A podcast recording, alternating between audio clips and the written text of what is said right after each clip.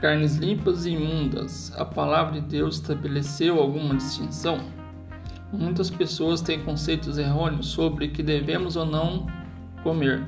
Mas o que diz a Escritura sobre o assunto? Deus nos deu as suas leis para nosso bem.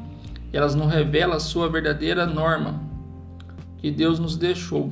Como distinguir entre o bem e o mal, entre o correto e o errado, entre o que é benéfico e o que é prejudicial? E nos ensina a diferenciar entre o santo e o profano. As leis de Deus também definem como devemos ser santos, consagrados ao serviço do nosso Criador. À medida que aplicamos as leis de Deus em nossa vida, essas nos ajudam a adotar uma nova forma de pensar, a pensar mais como Deus e também muda nossa percepção. Por exemplo, guardar o sábado das demais festas bíblicas.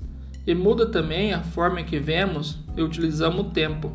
O princípio do dízimo muda nosso conceito e o uso dos recursos econômicos da mesma forma as leis de Deus relativas a carnes que estão e são apropriadas ou impróprias para o consumo humano, referidas nas escrituras como limpas e imundas e mudam a nossa perspectiva em relação a muitas coisas que comemos. Deus espera que os mestres e dirigentes religiosos ensinem as pessoas a distinguir entre o que a Bíblia define como bom e o mau comportamento. Através do profeta Ezequiel, ele ordenou: Ah, meu povo, ensinarão a distinguir entre o santo e o profano, e o farão discernir entre o imundo e o limpo vai se encontrar em Ezequiel, capítulo 44, versos 23. Algumas das leis de Deus podem parecer estranhas ao nosso modo de ver e não captamos imedi imediatamente o seu verdadeiro propósito. A verdade é que nos ajuda a evitar muitos males físicos, morais e espiritual.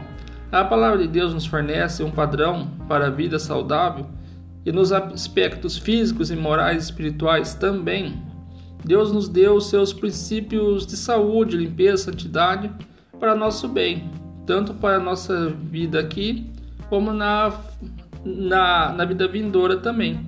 Vai se encontrar em 1 Timóteo capítulo 4, versos 8. Depois dá uma olhadinha.